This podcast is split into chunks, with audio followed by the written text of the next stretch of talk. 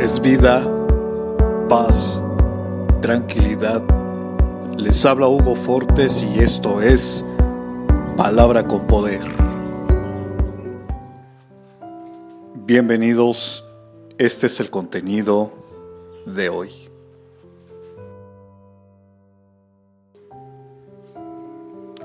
Todo lo que está escrito en la Biblia es para enseñarnos lo que ella nos dice nos ayuda a tener ánimo y paciencia y nos da seguridad en lo que hemos creído, aunque en realidad es Dios quien nos da paciencia y nos anima.